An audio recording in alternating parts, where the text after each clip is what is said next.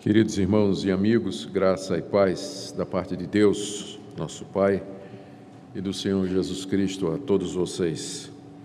Nós iremos abrir a Escritura na carta aos Romanos, capítulo 5, e leremos do verso 15 até o verso 21, dando continuidade à nossa série de mensagens na carta que Paulo escreve à igreja de Roma. Romanos capítulo 5, de 15 a 21.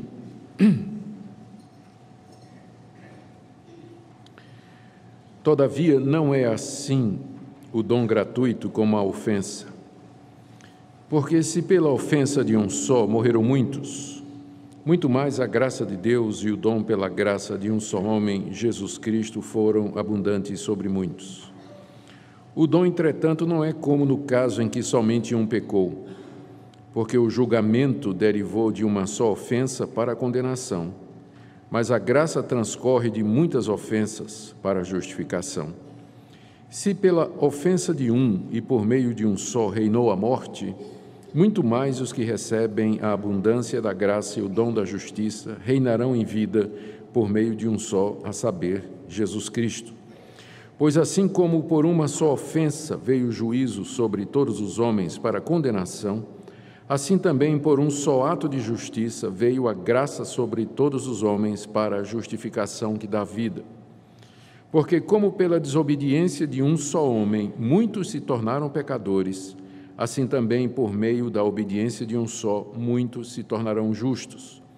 Sobreveio a lei para que avultasse a ofensa. Mas onde abundou o pecado, superabundou a graça, a fim de que, como o pecado reinou pela morte, assim também reinasse a graça pela justiça para a vida eterna, mediante Jesus Cristo, nosso Senhor. Até aqui a leitura da palavra de Deus. Oremos mais uma vez, pedindo que Ele nos dê iluminação para a compreensão da Sua revelação escrita. Ó Deus, bendizemos o Teu nome pelo privilégio de cantar louvores a Ti e como igreja nos reunirmos livremente em nosso país para o culto público do qual és digno. Nós suplicamos agora, como parte de culto, que, te, que tu ilumines os olhos do nosso entendimento, para que possamos compreender o significado das palavras que o apóstolo Paulo escreveu aqui, sob a tua inspiração. Pedimos que tu nos esclareças que tu nos conduzas no sentido das palavras e de que maneira elas se aplicam a nós hoje, porque sabemos que é a palavra que faz tudo e que é por ela que somos guiados, consolados, instruídos, convertidos, santificados. Por isso nós pedimos que tu a apliques ao nosso coração nessa noite. Nós te oramos em nome de Jesus. Amém.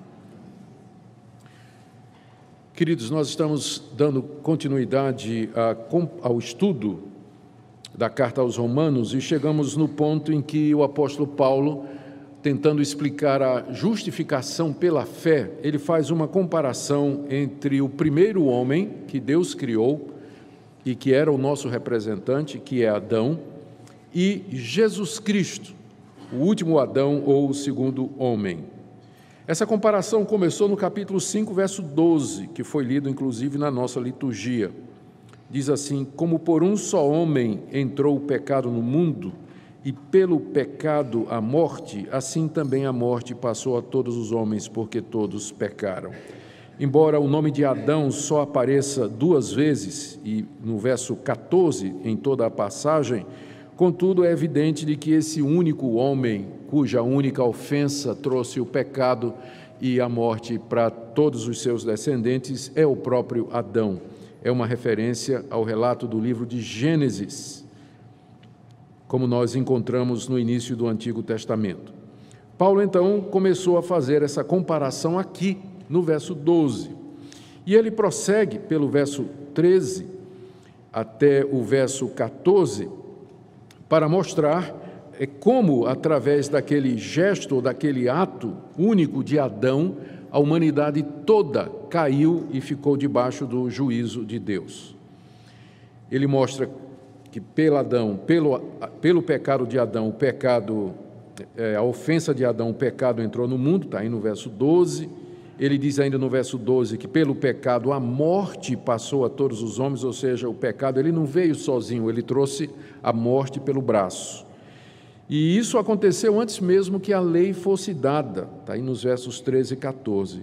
E aí, com clareza, ele diz no final do verso 14 que Adão prefigurava aquele que haveria de vir. E ao fazer isso, ele estabelece essa conexão entre o primeiro homem, que foi Adão, e a pessoa de Jesus Cristo, que é aquele que haveria de vir. Paulo está aqui se baseando no relato do livro de Gênesis, que é bem conhecido de todos nós. Eu não quero ler para vocês, para que nós não nos delonguemos muito, mas no capítulo 1, verso 26 a 28 de Gênesis, nós temos o relato de como Deus disse: façamos o homem à nossa imagem e semelhança. E Deus então criou o homem e a mulher à sua imagem e semelhança e lhe deu a ordem para que se multiplicasse sobre a terra e que dominasse sobre ela.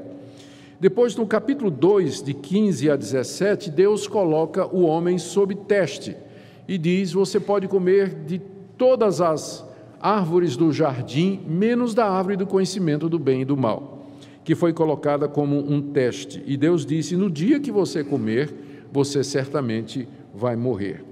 No capítulo 3 de Gênesis, de 1 a 6, nós lemos como o, o, homem e sua mulher desobedeceram a Deus e comeram da árvore que Deus disse que eles não deveriam comer. E como resultado, então, eles caíram daquele estado de graça, daquele estado de inocência em que haviam sido criados. É a isso que Paulo se refere quando ele diz: pelo pecado de uma pessoa, pela ofensa de um só, entrou o pecado no mundo. No capítulo 3, versos 17 a 19, Deus então pronuncia o castigo sobre Adão e sobre os seus descendentes. Ele diz que porque ele desobedeceu a ordem que havia sido dada, ele foi feito do pó e para o pó voltaria. E que é, com o suor do seu rosto ele haveria de ganhar o seu pão sobre a terra, que produziria espinhos e abrolhos, até que ele tornasse para a terra da qual ele havia sido tirado, porque tu és pó e ao pó tornarás e Deus disse: Maldita é a terra por tua causa. Então, é a esse episódio que Paulo se refere aqui em Romanos 5, em que o primeiro homem, criado à imagem e semelhança de Deus, sendo cabeça da raça, sendo o primeiro de toda a humanidade, colocado sob teste, ele falha, ele desobedece a Deus, ele quebra a lei que lhe foi dada, e ao fazer isso, ele se torna pecador, o pecado entra na criação de Deus e aí contamina não somente toda a criação, mas também toda a descendência que haveria de vir após Adão. É isso que está pressuposto aqui, voltando a Romanos nos versos 12 a 14. Depois, ah, no, no trecho que nós lemos, do verso 15 até o verso 21, Paulo mostra que Deus salva pecadores de entre a raça humana exatamente da mesma forma como a raça humana se tornou pecadora. Ou seja, se nós nos tornamos pecadores, culpados, vamos morrer e ser condenados por causa de, do pecado de um homem, nós seremos salvos, perdoados, ressuscitaremos e viveremos eternamente por causa do gesto de obediência de outro homem. Nós somos salvos da mesma forma pela qual nós nos tornamos perdidos. Foi assim que Deus resolveu o problema. Se o problema foi causado pelo primeiro homem, aquele homem, um ato de injustiça que ele cometeu, a solução também é dada através de um segundo homem que Deus enviou, através de um ato de obediência dele, que foi a sua morte na cruz. Aqui nos versos 15 a 21, que nós lemos, o apóstolo Paulo desenvolve esse pensamento. Ele, ele faz uma comparação entre Adão e Cristo em torno de dois pontos. Primeiro, ele faz um contraste entre os resultados do que cada um fez. O primeiro homem fez isso e resultou nisso aqui, mas o segundo homem fez isso e resultou nisso aqui. Ele mostra o que é que cada um deles fez num determinado momento da sua vida: Adão, quando tomou do fruto, e Cristo, quando foi à cruz, obedecendo o Pai, e como isso afetou os seus representados, como isso afetou a raça humana. Depois ele faz uma comparação. Primeiro ele estabelece um contraste, são três contrastes. Depois ele mostra, faz duas comparações entre os dois e a maneira como o resultado das ações que eles cometeram é, passou, o resultado passou para os demais homens. O que eu estou querendo deixar muito claro nessa noite para todos nós é a ênfase de Paulo na questão da representatividade. Paulo diz que Adão, que foi o primeiro homem a ser criado, ele prefigurava Cristo, sem dúvida. Por quê? O que é que os dois têm em comum? Ambos são cabeça de raça. Adão é o cabeça da raça humana. Portanto, o que aconteceu com Adão tem efeitos para os seus descendentes. Cristo é o cabeça de uma nova humanidade. Ele é o, em Cristo, Deus está criando uma nova humanidade. Ele é o representante daquilo que na nossa teologia nós chamamos de os eleitos de Deus, a sua igreja, aqueles que Deus amou antes da fundação do mundo e decidiu resgatar graciosamente. Cristo é o cabeça deles, é o representante deles. Cristo não é o cabeça da humanidade toda, mas somente daqueles que são seus. Então, ele igualmente Adão, também é cabeça de uma nova raça, que é a nova criação, o novo homem, a, que vai habitar no novo céu, ou que irá habitar no novo céu e na nova terra, onde habita a justiça. Outra semelhança é que Adão e Cristo, eles estão na porta de entrada de dois mundos distintos. Em Adão, nós chegamos ao mundo, mas chegamos ao mundo culpados, condenados, corrompidos, debaixo do juízo de Deus, da ira de Deus e caminhando para a condenação eterna, não só pelo pecado de Adão, mas pelos nossos próprios pecados. E Adão está na porta desse mundo. Cristo está na porta de outro mundo, onde nós entramos pela fé, justificados pela graça, o mundo de reconciliação com Deus, de perdão e finalmente de vida eterna.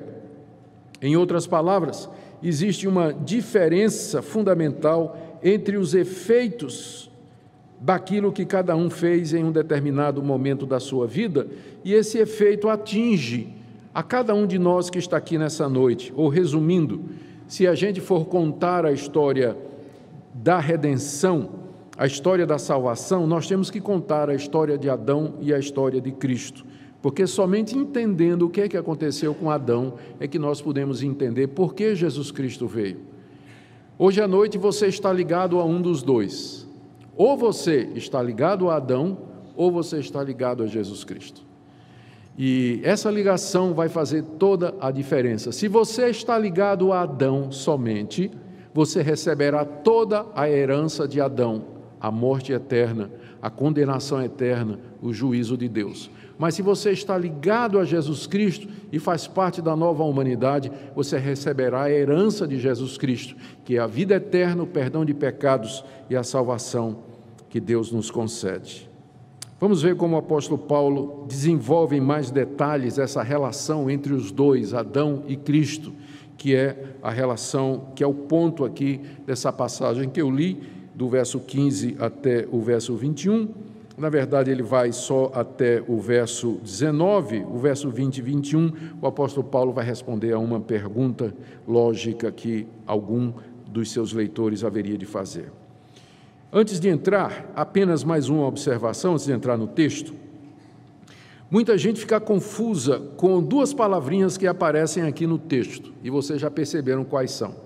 É a palavra muitos e a palavra todos.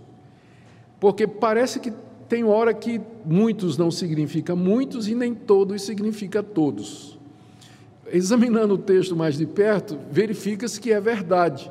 Aparentemente, o apóstolo Paulo, aqui numa disfunção semântica, ele está usando os termos sem aquela precisão que nós, modernos, homens modernos, geralmente atribuímos quando nós estamos medindo quantidade. Talvez porque Paulo não esteja preocupado na questão numérica. É, o número dos que são salvos é maior do que o número dos que são perdidos. Ele, ele não está estabelecendo o contraste entre Adão e Cristo em termos da quantidade de pessoas que foi afetada pelas ações deles. Por isso que ele usa o termo muitos e todos, meio que é, às vezes sem sem ser no mesmo sentido. Então, nós vamos encontrar versículos aqui em que muitos significa todos. Nós vamos encontrar outro versículo em que muitos significa os muitos que são de Cristo. E depois nós vamos encontrar um versículo em que muitos quer dizer muito mesmo. E depois a gente vai encontrar uma passagem que todos significa todos, e aí nós vamos encontrar uma passagem que todos significa muitos. Então, reclame com Paulo quando você se encontrar com ele na glória. Se a gente for atribuir uma precisão semântica a essas palavras que Paulo está usando aqui, nós vamos cair ou no universalismo ou em qualquer outra heresia, como eu vou demonstrar no final. Por isso, nós vamos ter que ler essas palavras no contexto geral da Escritura. Em que sentido Paulo está usando essas expressões aqui, para que nós não caiamos em alguns dos erros que são comuns na leitura dessa passagem. Então, comecemos com os contrastes três contrastes que Paulo estabelece entre Adão e Jesus e os efeitos das suas ações. Esses contrastes são quanto aos efeitos do que eles fizeram o número de pecados que foram cobertos ou atingidos e o resultado final. Vamos começar então com relação à intensidade dos efeitos no verso 15. Ele diz assim: Todavia, não é assim o dom gratuito como a ofensa. Esse todavia aí tem a ver porque no verso anterior ele disse que Adão prefigura Cristo. Aí você pode pensar que tudo de Adão é igual a Cristo. Aí ele diz: não, Todavia, apesar de Adão prefigurar Cristo, não, o dom gratuito que veio através de Cristo não é a mesma coisa com o que aconteceu na ofensa de Adão. Todavia, não é assim o dom gratuito como a ofensa. Em que sentido o dom de Deus em Jesus, que é a salvação, não é como a ofensa cometida por Adão, embora ele seja a figura de Cristo? É que pela ofensa de um homem, que foi Adão, muitos morreram. Aí está no verso 15, né? Pela ofensa de um só morreram muitos. E muitos aqui, o que é que significa? Todos. Né? É que os todos são muitos, né? Então, como ele não está muito preocupado em, em, em dar com exatidão o um número, que não é o ponto dele, né? Ele diz: pela ofensa de um homem, que foi Adão, morreram muitos. Ou seja, a humanidade já vem a esse mundo morta, porque todos nós estávamos em Adão, como eu expliquei no começo. E o efeito da ofensa de Adão se transporta para todos os seus descendentes. Então, pela ofensa dele, muitos morreram, muitos porque a humanidade toda é, é muita gente. Isso tudo como resultado do pecado de um só homem. A única exceção é Jesus Cristo, que não foi contaminado pelo pecado de Adão. Por isso que Jesus Cristo, fazendo aqui um parênteses, ele teve que ser gerado pelo Espírito Santo no ventre da Virgem Maria. Ele não poderia ter um pai terreno, porque se tivesse, ele teria herdado a natureza pecaminosa que vem de Adão. Por isso, ele foi gerado pelo Espírito Santo no ventre de Maria, foi preservado da corrupção de um homem, já que não teve pai, e também da própria corrupção de Maria. E é, é, daí a necessidade do nascimento virginal. Mas a exceção de Jesus Cristo, todos os homens, e eles são muitos, eles já nascem corrompidos pelo pecado e, portanto, caminhando para a morte por causa da ofensa de um só homem. Mas a graça de Deus, diz o apóstolo Paulo, continuando a comparação, é muito mais abundante. Ele diz no verso 15: muito mais a graça de Deus e o dom pela vida de um só homem, Jesus Cristo, foram abundantes sobre muitos. Em que sentido? Em que sentido a graça de Deus em Cristo é mais abundante do que o resultado da ofensa de Adão? A resposta que nós lemos aqui é que o pecado de Adão transformou vivos em mortos. É fácil matar, mas a graça de Deus transforma mortos em vivos. Aí eu quero ver. Então, nesse sentido, a graça de Deus em Jesus, ela é muito maior do que a ofensa cometida por Adão. Pelo pecado de Adão, todos morreram. Pela graça de Deus em Cristo Jesus, ele usa a expressão aqui, muitos viverão. Muitos conhecerão o perdão de pecados e o dom que vem de Deus, o dom da vida eterna. Então, esse é o primeiro contraste, é a intensidade dos efeitos. Adão mata, mas Cristo faz mais do que Adão. Cristo ressuscita. Nesse sentido, ele é maior. Segunda comparação tem a ver com o número de pecados. Pode parecer estranho, mas ouça. Verso 16: O dom de Deus em Cristo Jesus, que é a salvação, entretanto, não é como no caso em que somente um pecou. Porque o julgamento de Deus derivou de uma só ofensa para a condenação, mas a graça transcorre de muitas ofensas para a justificação. O que é que Paulo está dizendo aqui? É que o dom de Deus é diferente do pecado de Adão da seguinte maneira: um único pecado de Adão ofendeu a Deus e provocou sua santa e justa indignação contra Adão e todos os seus descendentes, significa vocês e eu. E trouxe o julgamento e a condenação sobre todos os descendentes de Adão, significa você e eu. Um pecado fez isso. Mas a graça de Deus em Cristo cobre não somente o pecado que Adão cometeu, mas alcança todos os pecados e ofensas que os descendentes de Adão também cometeram. É nesse sentido que a obra de Cristo é mais ampla do que a de Adão. Adão cometeu um pecado e trouxe o juízo e a condenação sobre toda a desgraça, to toda a raça humana.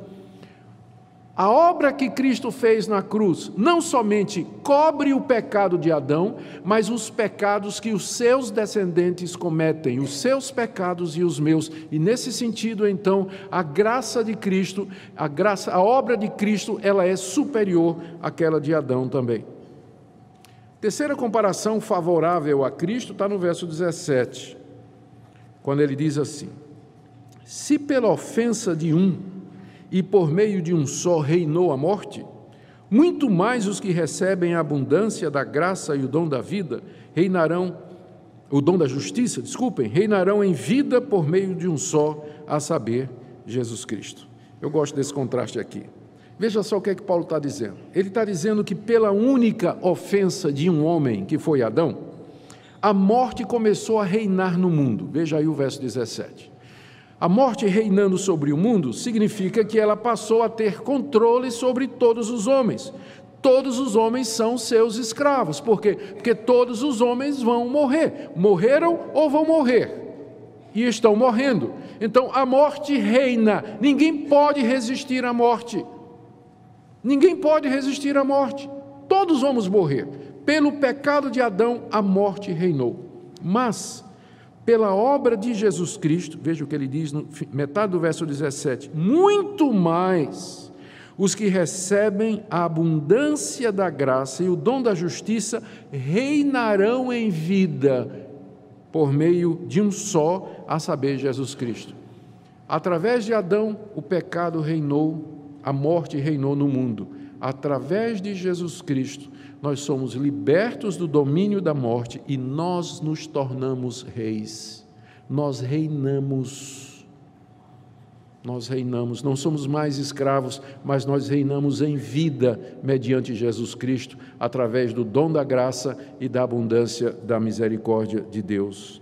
Que coisa maravilhosa. Aqui ele fala dizendo no verso 17 que esses que recebem a abundância da graça e o dom da justiça reinarão em vida por meio de um só, a saber, Jesus Cristo. Ou seja, já agora nessa vida já começamos a reinar, já começamos a vencer o pecado o pecado já não tem mais domínio sobre nós, nós começamos a nos libertar dos efeitos do pecado. É verdade que vamos morrer, mas aí virá a ressurreição dos mortos e a morte será destronada definitivamente, e aí virá o grito: Onde está a morte, a tua vitória?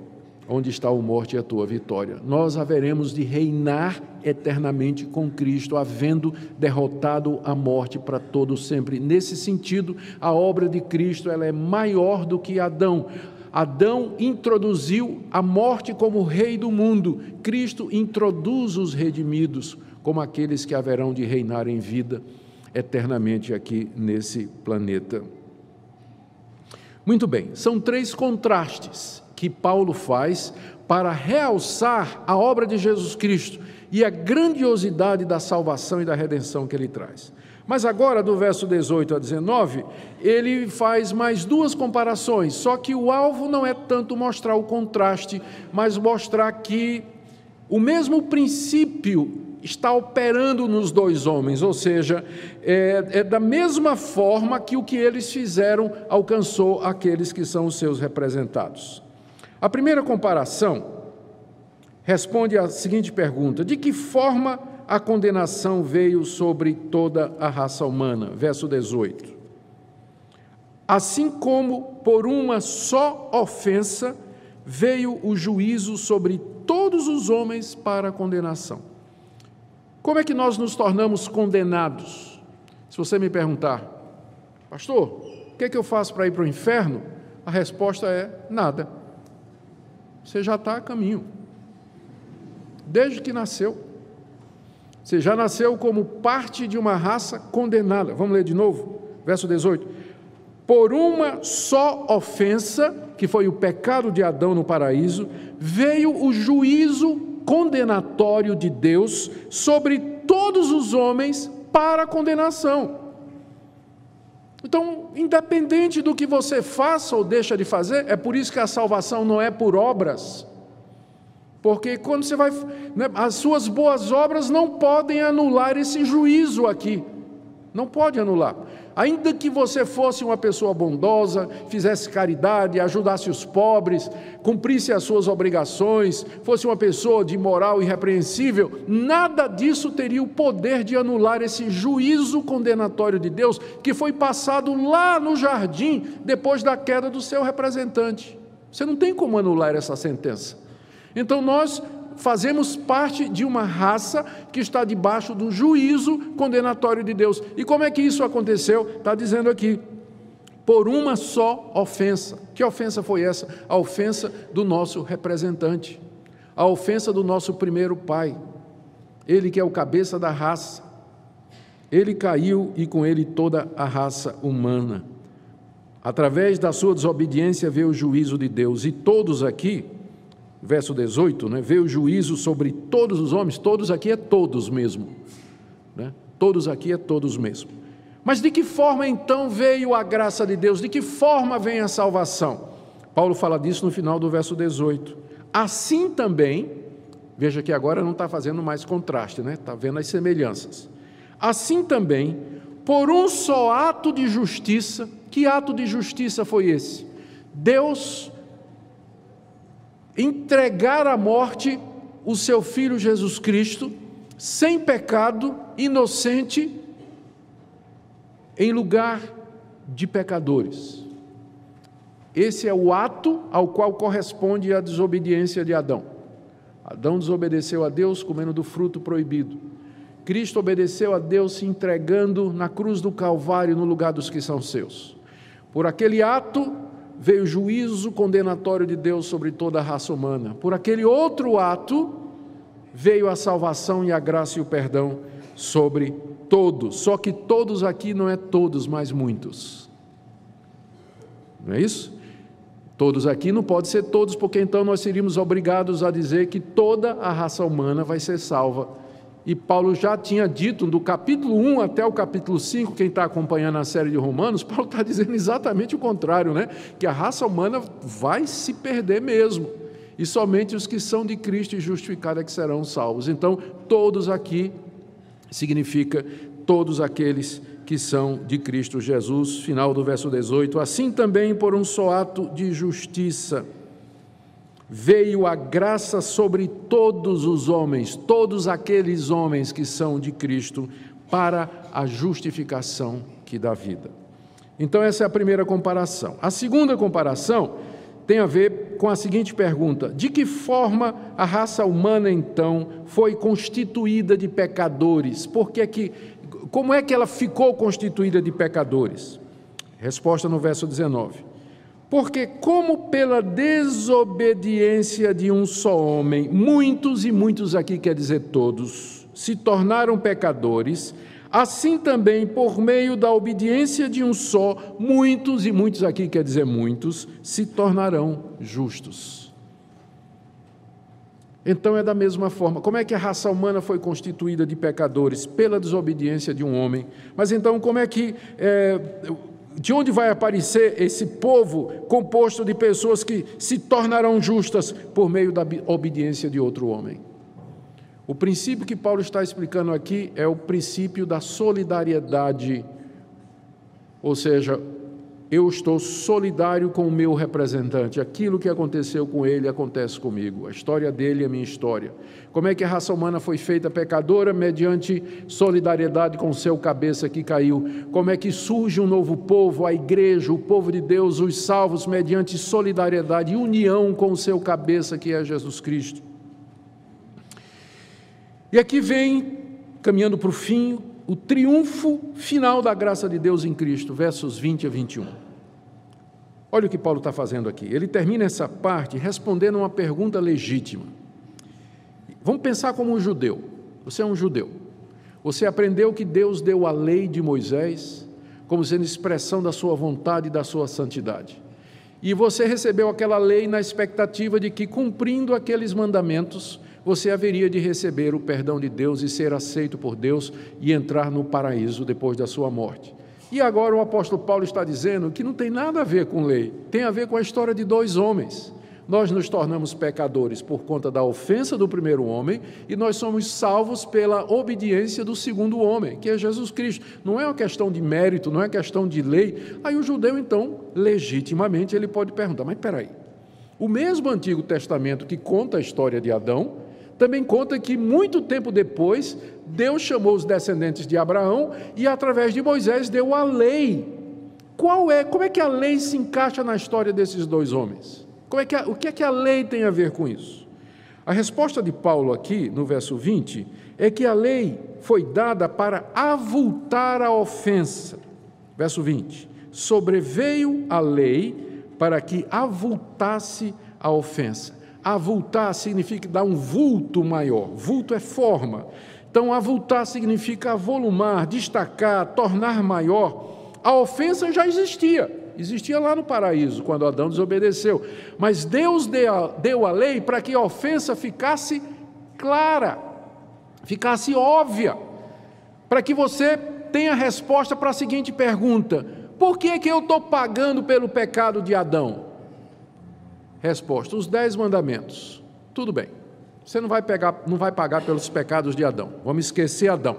Está aqui os dez mandamentos. Examine comigo. Primeiro, não terás outros deuses diante de mim. Segundo, não farás para ti imagem de escultura. Terceiro, não tomarás o nome do Senhor teu Deus em vão. Quarto, lembra-te do dia de descanso para santificar. Quinto, honra teu pai e tua mãe. Está lembrando já, né? Sexto, não matarás. Sétimo, não adulterarás. Oitavo, não furtarás. Nono, não dirás falso testemunho. E décimo, não cobiçarás nada do teu próximo. A lei foi dada para dizer por que é que você vai para o inferno. Não é só somente pelo pecado de Adão, mas pelo seu próprio também. Você é solidário com seu pai. Se você tivesse lá, você tinha feito a mesma coisa. Então Deus é justo e a lei foi dada para avultar a ofensa, para que a ofensa ficasse clara, para que toda a boca se cale diante de Deus e ninguém questione a justiça de Deus em condenar ao inferno pecadores como vocês e como eu. A lei foi dada para isso. Mas, e aqui entra o Evangelho, né? Onde abundou o pecado, superabundou a graça. Você não ama o Evangelho? Que coisa, esse plano maravilhoso de Deus. De, de, ele, ele faz superabundar a graça onde o pecado foi avolumado. A lei veio para deixar o pecado claro, para que calasse toda a boca diante de Deus. Mas diante desse quadro de desespero, de impotência e de condenação, Deus projeta a cruz do Calvário como a superabundância da sua graça para pecadores como nós. Com que propósito? Verso 21. A fim de que, como o pecado reinou pela morte, assim também reinasse a graça pela justiça para a vida eterna, mediante Jesus Cristo, nosso Senhor. Deus fez tudo isso para que no final a vitória fosse dele. Essa é a resposta que nós damos para aquela indagação que as pessoas geralmente fazem. Se Deus sabia de tudo isso, por que, que ele deixou? Por que, que ele criou Adão? Por que, que ele colocou a árvore? Por que, que ele deu o teste? Se Deus sabia que ia ter tanta gente condenada, tanta gente ia morrer, tanta gente ia para o inferno? Essa é uma pergunta muito comum que as pessoas fazem, não é? A resposta é essa daqui: é que isso faz parte do plano de Deus, onde no final a sua graça vai triunfar. E a graça só pode ser entendida, avaliada, magnificada e apreciada se você a lançar contra o contorno da morte da, do desespero, da desgraça e da condenação. No plano que Deus articulou desde a eternidade. E não havia outra maneira na sabedoria de Deus. A morte, a desgraça, o pecado, a miséria e a condenação entraram no mundo para que no final reinasse a graça para a justiça para a vida eterna mediante Jesus Cristo, nosso Senhor. Ou seja, em termos muito simples, a resposta para essa pergunta difícil: por que, que Deus permitiu o mal no mundo? Por que, que o mal entrou no mundo? Por que, que Deus, sabendo de tudo, deixou que acontecesse? A resposta é essa: para a sua própria glória para que no final, onde abundou o pecado, superabundasse a graça. E eu já mostrei em que pontos a obra de Cristo é maior do que Adão. Exatamente por isso, para que Cristo fosse exaltado, para que o pecado fosse de vez excluído do universo e a morte fosse finalmente derrotada, não tinha outro caminho senão a história de Adão e a história de Cristo. Fora disso, não haveria essa possibilidade de um cosmos, de um mundo composto de seres racionais e morais, como anjos e homens, que adorassem e servissem um Criador livremente, tendo agora pleno conhecimento do bem e do mal e tendo definitivamente optado pelo bem e onde o mal nunca mais pode reinar. A diferença na vida eterna que se aproxima e lá do paraíso de Adão é que lá no paraíso de Adão, ele podia pecar, o pecado era uma possibilidade, mas agora, depois que Cristo veio no novo paraíso, o pecado não será mais uma possibilidade. E nesse sentido, Cristo é maior. E a vida eterna que se aproxima é maior do que a vida no paraíso. Muita gente diz assim: ah, quando Cristo voltar, nós vamos para o paraíso restaurado. Não, não, não, não. Eu não quero voltar para o paraíso Lá no paraíso tinha a chance de você pecar. Eu vou para o novo céu e a nova terra, onde habita a justiça, onde o pecado não é mais possível. É outra realidade, é outro nível. Essa é a história da redenção. Ela pode ser contada em termos desses dois homens. Esse é o plano de Deus, esse é o Evangelho. Deixe-me fechar com algumas aplicações aqui. Nós temos, à luz disso aqui, isso aqui é a doutrina central do Evangelho é, é, o, é, o, é o pilar da teologia evangélica, particularmente da teologia reformada. À luz disso, nós precisamos estar atentos e rejeitar algumas ideias. A primeira delas é a leitura mítica do livro de Gênesis.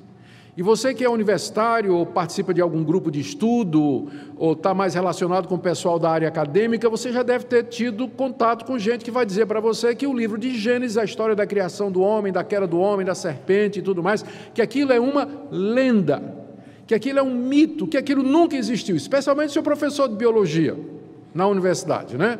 Ele vai dizer que a raça humana, na verdade, tudo aquilo ali é história. A raça humana é resultado de um longo processo de mutações aleatórias, eh, cujas as mais proveitosas que garantiam a sobrevivência foram escolhidas pela seleção natural, que é cega e vem pelo acaso. Por isso, então, a, o mundo e a raça humana têm bilhões e bilhões de. No fim, você precisa mais fé para acreditar nisso do que acreditar na Bíblia. Mas eles, eles vão dizer isso, né? Eles vão dizer isso para você e vão dizer que a ciência né, já provou que é tudo. Não provou nada. Teoria da evolução ela muda cada ano. Já estão preparando a terceira revisão do neodarwinismo agora, né? tirando um dos pilares da, da, da, da, da teoria da evolução, que é a questão da mutação aleatória. Já se percebe que há design por detrás das mutações. Então, daqui a pouco já vai ter outra mudança aí. A hoje, a teoria da evolução de hoje já não é a mesma, exatamente que Darwin propôs há 150 cinquenta e poucos anos atrás, no livro A Origem das Espécies. Então, aí você pergunta, mas será que eu, como crente, eu posso aceitar a ideia da evolução e fazer uma leitura assim, mítica, é, lendária, dos primeiros capítulos de Gênesis? Isso afeta a minha fé? Afeta completamente. Porque se Adão não existiu, qual a força do argumento de Paulo aqui? Como é que o pecado começou? Qual a necessidade de um segundo Adão? Qual a base para o Evangelho? Se os primeiros capítulos não, de Gênesis não relatam fatos históricos que aconteceram, fica sem sentido toda a pregação e a mensagem evangélica. E Jesus Cristo estava enganado, porque ele está se referindo aqui a Adão como se fosse uma pessoa.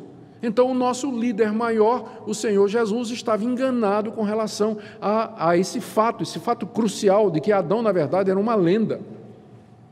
Então, faz diferença sim, se você vai ler o livro de Gênesis. Na verdade, são os três capítulos mais importantes da Bíblia: Gênesis 1, 2 e 3. Todo o resto da Bíblia fica em pé ou cai, dependendo da leitura que você fizer desses três capítulos. A começar, por exemplo, da doutrina da redenção, como nós acabamos de ler aqui. Paulo estaria comparando um mito com a figura histórica, Jesus Cristo, e não faz o menor sentido.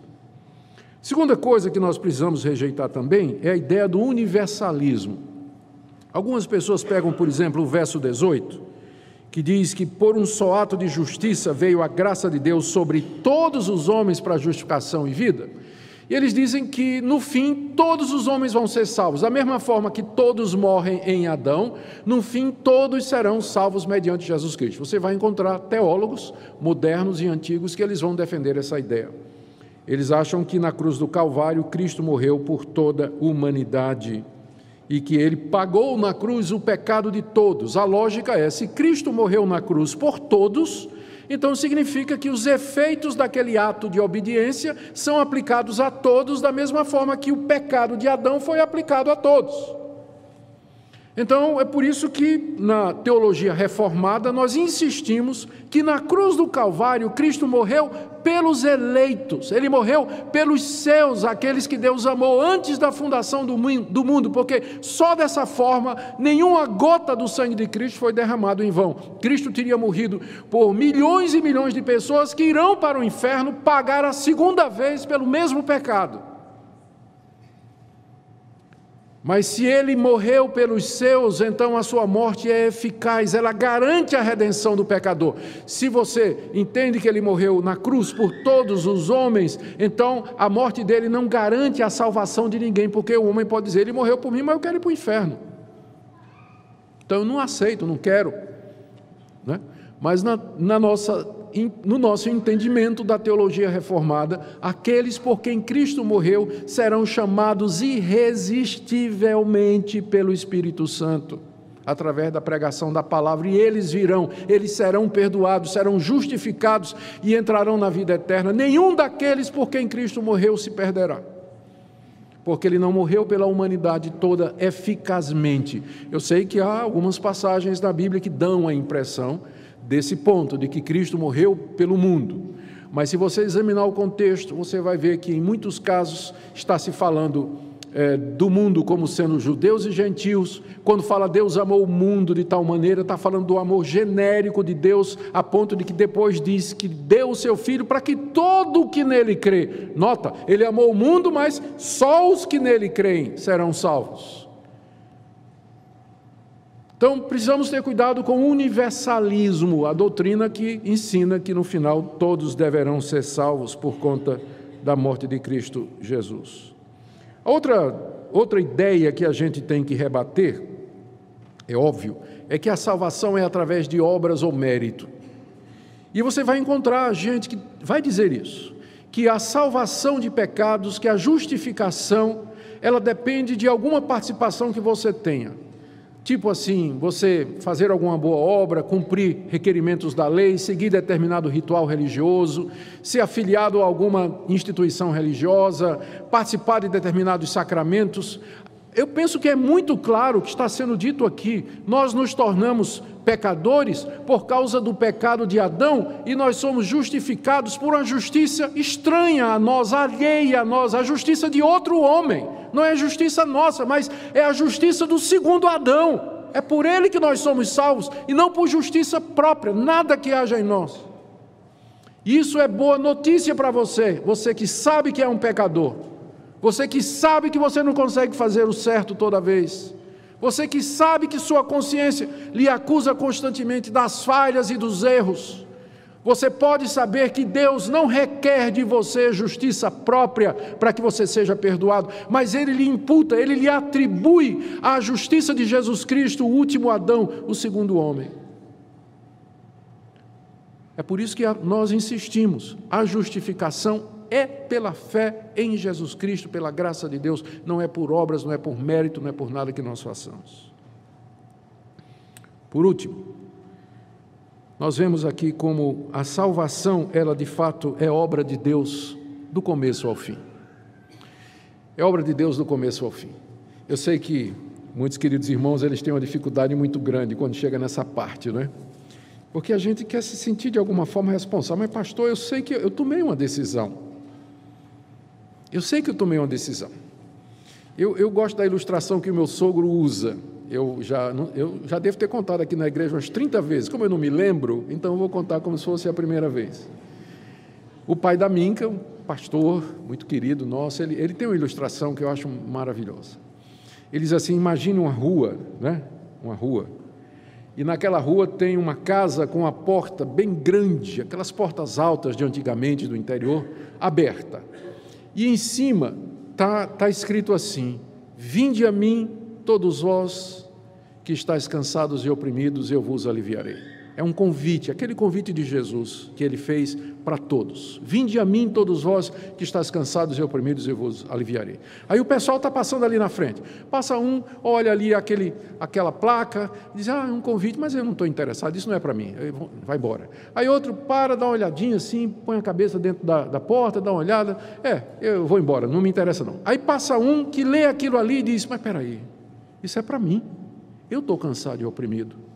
E ele toma a decisão de entrar. E ele entra por vontade própria, ele decidiu, ele tomou aquela decisão, ele entrou. Quando ele entra, ele olha para a mesma porta do lado de dentro. E do lado de dentro tem outra placa com outras palavras de Jesus que dizem assim: só pode vir a mim aquele que o Pai trouxer. E aí você entende que você só decidiu porque o Pai lhe trouxe. E que se o pai não tivesse lhe trazido, você nunca teria decidido. Foi a mão de Deus no seu coração, foi o chamado do Espírito Santo, foi a persuasão do Espírito Santo falando ao seu coração, lhe convencendo de que aquele chamado é para você, de que você está cansado e oprimido e que você precisa de Cristo Jesus. Somente aqueles que Deus chama é que vão obedecer e virão. E quando eles fazem isso e que atravessam a porta, eles olham para trás, se colocam de joelhos e eles dizem: Ó oh Deus, se não fosse o Senhor que me trouxesse, eu nunca teria entrado. Quando você está de joelhos, orando e agradecendo a Deus, como é que você ora? Você ora assim: Ó, oh, eu me agradeço porque eu tomei a decisão Eu me agradeço porque eu usei o meu livre-arbítrio e através do meu livre-arbítrio aqui estou salvo. Eu me agradeço. É assim que você faz? Não. Todo crente de joelho entende a doutrina perfeitamente. Porque você vai orar dizendo assim: Deus, se não fosse a tua graça, a tua misericórdia, o teu chamado, se eu não colocasse aquela pessoa na minha vida, se os meus pais não me tivessem trazido para a igreja, se aquele meu amigo não tivesse falado do Evangelho, se o Senhor não tocasse o meu coração, eu podia ser um muçulmano num país árabe onde ninguém fala do Evangelho, podia ser um berbere no norte da África, um índio perdido lá no meio do mato, mas o Senhor me deu essa graça, essa misericórdia, Deus. Não é assim que você ora? Por quê? Porque a salvação, do começo ao fim, é obra de Deus. Por isso que toda a glória é e sempre será dele. E é por isso que Paulo termina aqui falando do triunfo final de Cristo, a graça superabundante para a glória de Deus. Que nessa noite Deus se digne a chamar pecadores que nessa noite Ele chame pessoas que estão aqui e que ainda não compreenderam. Que nessa noite Ele console o seu coração com a abundância da graça do Evangelho e que Ele enche o seu coração de alegria e de regozijo na compreensão do Evangelho de Cristo Jesus.